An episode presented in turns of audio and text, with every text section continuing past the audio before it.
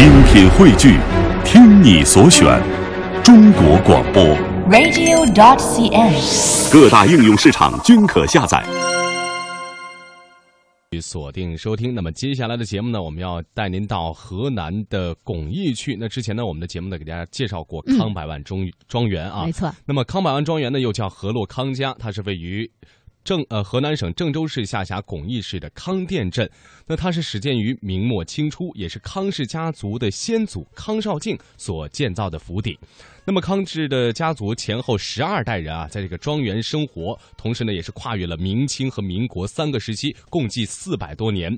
庄园呢，也是从最初的山腰建到了山顶。嗯，康百万庄园呢，是一处非常典型的十七到十八世纪封建堡垒式的建筑，可以说它是背依邙山，面临洛水，因而呢，也有金龟探水的美称，也是我国三大庄园啊。呃，除了康百万庄园，还有刘文彩庄园。的刘文彩，嗯山东的摩尔黑，没错，呃我们节目当中也给大家介绍过啊。是，而且呢，他还与山西晋中的乔家大院、河南安阳的马氏庄园并称为中原三大官邸，嗯也被誉为豫商精神家园、中原古建筑的典范。没错，那么如今的康百万庄园呢，是以豫商文化家园是深厚的文化底蕴，包括它当地独特的建筑风格，也是吸引着中外游人。那么接下来我们的节目呢，就带大家一同走进河南的康百万庄园，一起来感受豫商文化的精髓。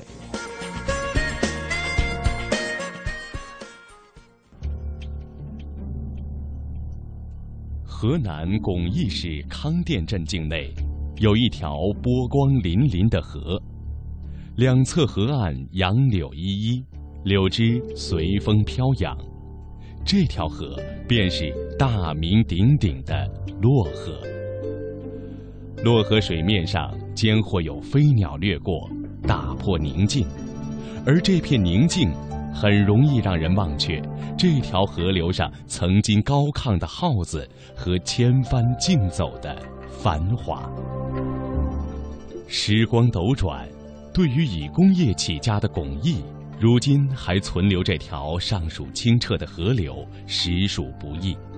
因为曾经这条河只属于一个家族，那就是被慈禧称为百万富翁的康家。如果说规模宏大的家庭建筑代表着康家巨大的财富，那么康百万究竟是什么人？他又是靠什么发家的？河南省豫商经济文化交流协会副会长康定军，康百万是这个家族的呃统称，但是准确的说，是这个家族呀，是每一代他说涌现出来的，为家族发展做出重大贡献的这精英的通称。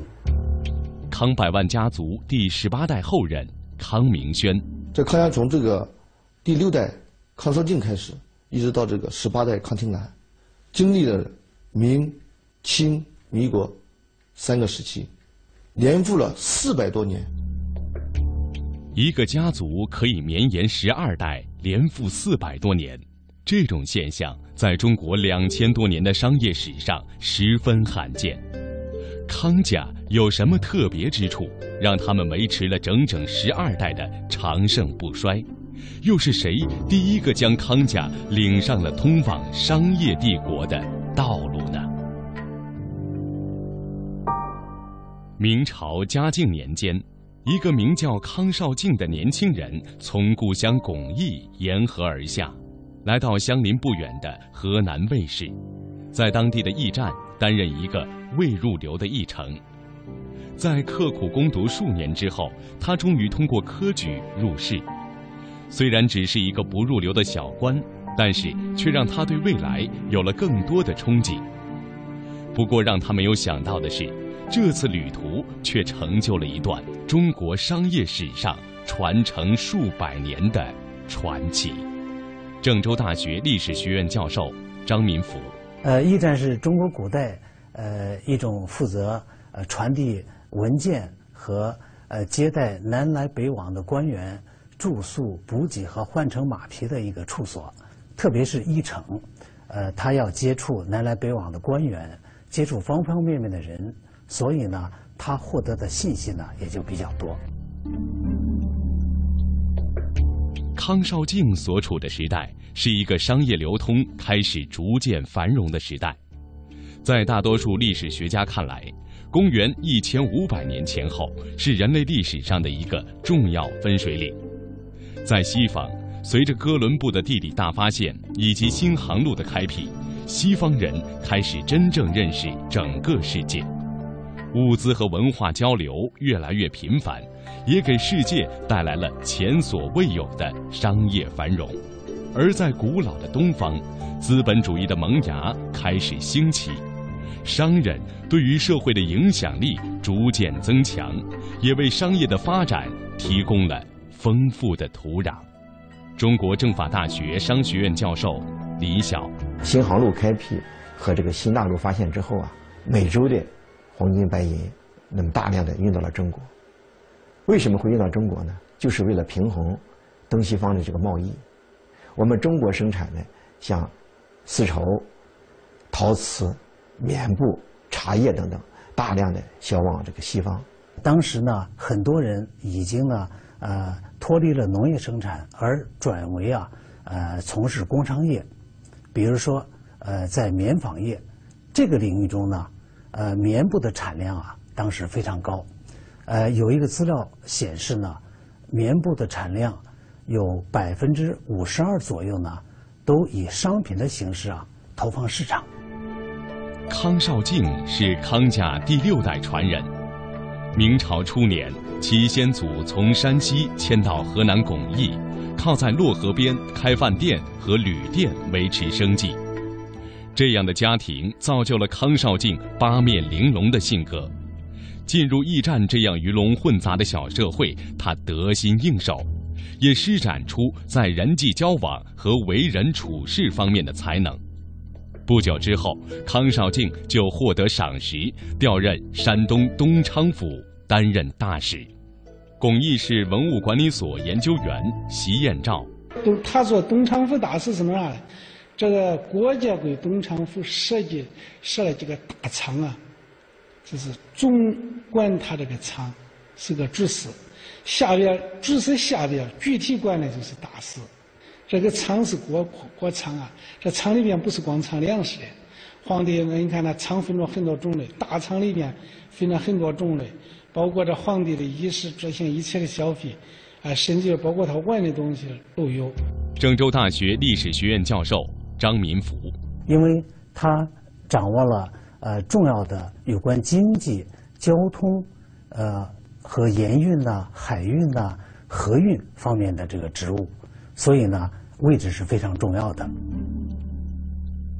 山东东昌府，也就是今天的山东省聊城，位于京杭大运河和黄河的交汇处，是来往航船的必经之地。明清两代，得益于京杭大运河漕运的兴盛。这里经济繁荣，是沿河的九大商埠之一，被誉为江北第一都会。巩义市文物管理所研究员席彦照，但是它的税收到鼎盛的时候占整个运河的四分之一，为啥这样呢？就它的交通太重要。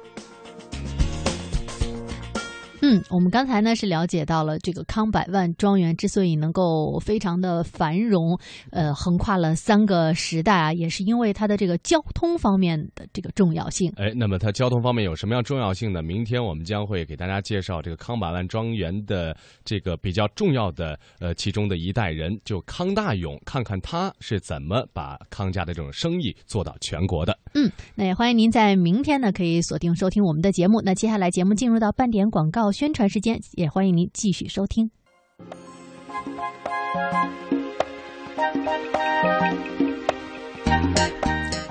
好的，魅力中国来到我们今天的博物馆风采。那我们今天的节目当中呢，要继续带您到河南巩义去，去到豫商文化的家园、精神文化的家园，就是河南的康百万庄园。那么它呢，又叫做和乐康家，是康氏家族的先祖康绍敬所建造的府邸。那么可以说，康百万庄园呢，通过我们几期节目的播出，大家了解到，它是一处典型的十七到十八世纪的封建堡垒式建筑。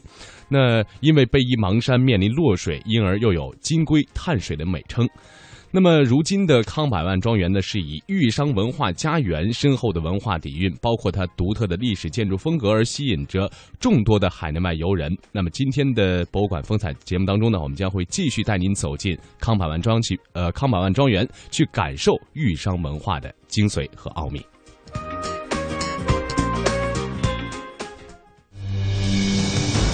这里曾是一座艺术的宫殿。青砖灰瓦、雕梁画栋，掩盖不住它昔日的繁华。马跑千里不吃别家草，人行千里尽是康家里之说。这里因一段历史而名扬天下，被人所津津乐道。慈禧赞誉的一句话：“不知道此地尚有百万之富。”就因为这句话，“康百万”的三个字从此名扬天下。这里曾见证过一个家族近二十代的兴衰荣辱，经历了三个时期，年复了四百多年，也记录下明清民国三个历史时期的风雨沧桑。中华民居典范，世界文化瑰宝，魅力中国。本期节目带您走进中国第一庄园——河南康百万庄园，为您讲述。豫商文化的精髓与奥秘，魅力中国。本期节目带您走进中国第一庄园——河南康百万庄园，为您讲述豫商文化的精髓与奥秘。接下来，重点到康家的财务重地进行参观一下。相公的相含有帮助之意，康家的相公多为复合型人才。有时也类似于今天的职业经理人，按贡献大小提拔为小相公、大相公和老相公。就连康家的子孙想要成为相公，也要经历严格的考核。康百万家族第十八代后人康明轩，但是在康家还有一个不成文的规定，就是你每个人成年以后，就是给你一部分的开发经费，让你自己独立去经营。如果你要自己。独立经营，经营的越来越好，那你将来就会走到级别会越越来越高，从小相公做起。呃，如果说你做不好，好，那将来就是把你出逐驱逐出去了，给你十亩田，让你能自己养活自己，但家里不能再从事家里的经营了。现在是我为大家再现的是一组人物蜡像，它所反映的情况就是老相公再叫小相公如何辨认真假这个问题进行讨论。康氏家族正是依靠这样独特的相公制，层层负责，战战开花，充分发掘管理人员的潜力，开创了一种新的中国家族式企业管理模式，实现了一个经营权和所有权的分离。就是这个东家作为一个投资者，所有权属于他们家族的，但是经营管理权是交给掌柜的。老百姓给他总结的是：这四大老相公。哎，八个大相公，三十二个小相公，哎，要是多少多少呢？还有那小胖子，说法是不一样。总而言之，他说体制，就跟那金字塔说体制。每年的数值啊，完成了任务，超额的部分可以自主进行呃变现。正是由于相公制，让康大勇能够把千里之外的财产掌握在自己手中。使康家的财富如重泉汇流，滚滚而来。在康熙、雍正、乾隆直至嘉庆的一百余年间，康氏家族经过四代人的创业奋斗，到第十四代传人康应奎时，达到了康百万家族的全盛时期，富甲三省，船行六河，土地多达十八万亩。民间称其为“头枕三元敬阳，脚踏临沂济南，马跑千里不吃别家草，人行千里尽是康家田”的中原巨富。康百万庄园虽是商贸之家，但却少有铜臭之气，其无处不在的牌匾无时无刻不显示着康家人的品味和身份。在康百万家族的遗愿中，有一处黄杨木匾，别具一格，它就是康百万庄园的镇园之宝——中华名匾。刘禹匾。俗话都说，进入康百万，首看刘禹匾。再次请各位一起抬头看一下，过厅上方悬挂这块别致的匾额，就是康家的家训“刘禹”，从右至左为“刘禹”二字。上面内容开篇提到。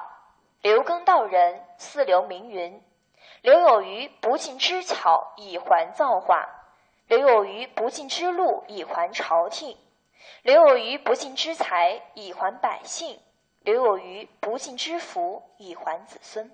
他呢是引用南宋刘公道人王勃大隋作名来警示后人，在人人生在世啊，不要把这个福禄寿财都享尽、用尽和占尽，要把它留给需要它的人。同时又引用明朝进士高景毅的两句话：“临事让人一步，自有余地；临财放宽一分，自有余味。”推之，凡事皆然。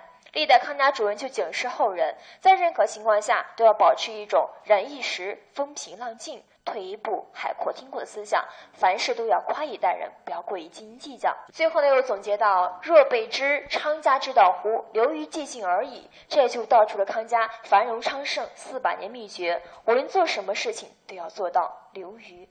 当然，您来看一下这个匾，它的造型呢非常独特，上和下各缺了一角，上留得天，下留于地。以此来警示后人，在上对得起国家和朝廷，在下对得起黎民和百姓。另外，这个匾额还像一幅缓缓展开的书卷，让人不禁想起了“开卷有益，耕读传家”。当然，这块匾额现在已经被正式列为中华名匾之一，它与北京故宫的正大光明匾、黄鹤楼匾都是相齐名的。一百多年历史，这是康家的镇馆之宝——刘禹匾。好，那再次我们看一下里面的这幅楹联。上联写道：“四更三省，当思创业维艰。”下联为“船行六合，须防不是风浪。”就是康家农业方面，购置土地尽管纵跨了豫鲁陕三省，但应该思考创业的艰难。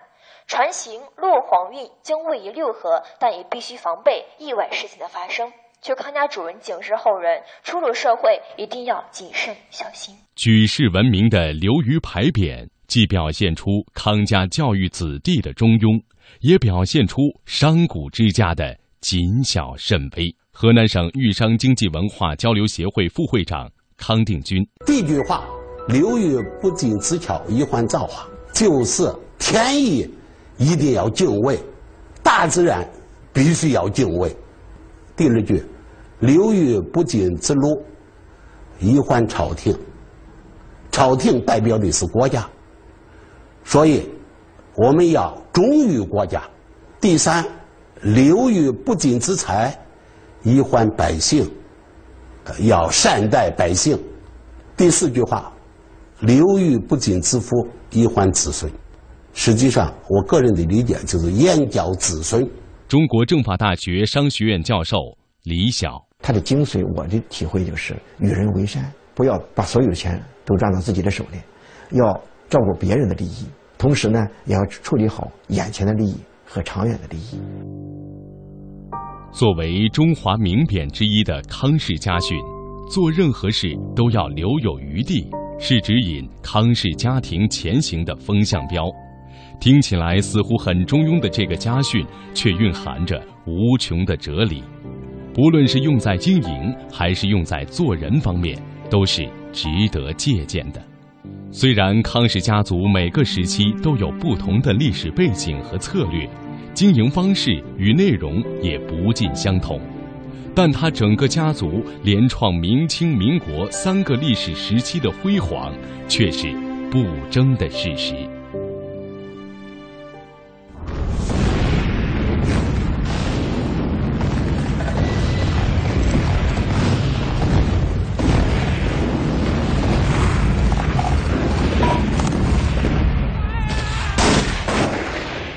康家的繁盛终究未能抵过历史的枪炮声。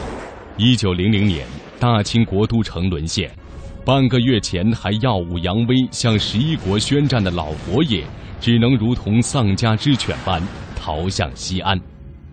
一年，老佛爷西巡回朝，路过河南巩县。巩义市文物管理所原所长赵玉安，他们要从洛阳往北京去，要路过巩县。他路过巩县，巩县要做两个准备，因为知府洛阳府的人就赶紧召开这个几个县的之间来商量着，通过往巩县走，巩县就得接待，接待有两个呀，一个陆路，一个水路，走哪里？那他也不能就这皇帝走哪里，他必须做两手准备。当时河南受灾，官府无力接待，于是就想起了当地赫赫有名的康家。当时的康家花了一百多万两银子修造黑石棺行宫，又给李莲英敬献了一百万两白银。而康家付出两百多万两白银的所有收获，就是慈禧开心之余随口的一句。这穷乡僻壤居然还有一个百万富翁，虽然得到了皇家的册封，但是到迎接慈禧的康弘游时，康家已经开始没落。捐献两百万两银子，对于彼时的康家已经是伤筋动骨。在此之前，太平天国时期，康家赖以生存的所有船队，在清军实行的坚壁清野运动中，全部被凿，沉入江底。康家依靠官商结合发家，而当他们紧抱的这棵大树开始腐烂时，自然也是康家走向灭亡之时。那您进来之后，我们看到首先这像拱券这样的结构，这主要是供晚上在这值夜班的一些保安人员。今天，当人们站在站房区的二层平台上俯瞰康百万庄园，四百余年凝固的历史瞬间仿佛复活了。不远处，洛河蜿蜒而过，河面上康家的船只浩商而过。庄园内，女眷们安静地做着女红。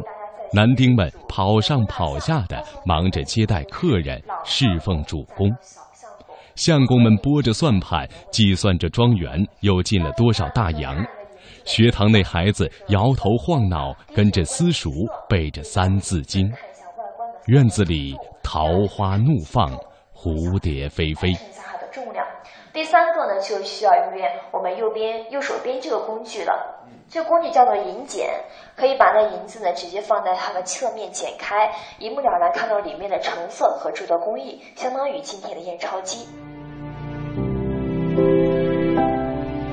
目前，康百万庄园是国家四 A 级旅游景区。而在当地政府的心中，这座庄园不仅是一座沉睡而庞大的院落，更代表了河南商人的某些历史特质。从2008年起，几乎每一年的豫商文化节都在康百万庄园开幕。据景区负责人肖航介绍，康百万家族是豫商的杰出代表，他秉承着诚实守信、勤俭拼搏的原则。保持儒家中庸流于的处世态度，创造了富裕十二代四百多年的财富神话，从而成为了豫商成功的典范。康百万庄园呢，欢迎广大这个。港澳以及珠三角地区的广大听众，欢迎大家来到康百万庄园。那么走进康百万庄园，您不仅可以感受到，呃，康氏家族保留下来的这种气势恢宏、秀丽典雅的呃古建筑群落，以及大量的历史文物，同时呢，还有康家这个教书育人、与人为善、呃谦虚礼让的这种教子理念。同时呢，康百万庄园还可以让您体会到康家兴盛十二代四百多年的财富秘诀。那么，走进康百万庄园，圆您百万梦想。康百万庄园欢迎您的到来。历史虽然掠去了康氏家族的辉煌，但透过青砖灰瓦、雕梁画栋，我们依然可以感受到当年巨古豪宅之霸气和奢华，依然可以看见康老爷子摇着蒲扇，在他庄园的大戏院里安逸的听戏的场景。留下无尽传说。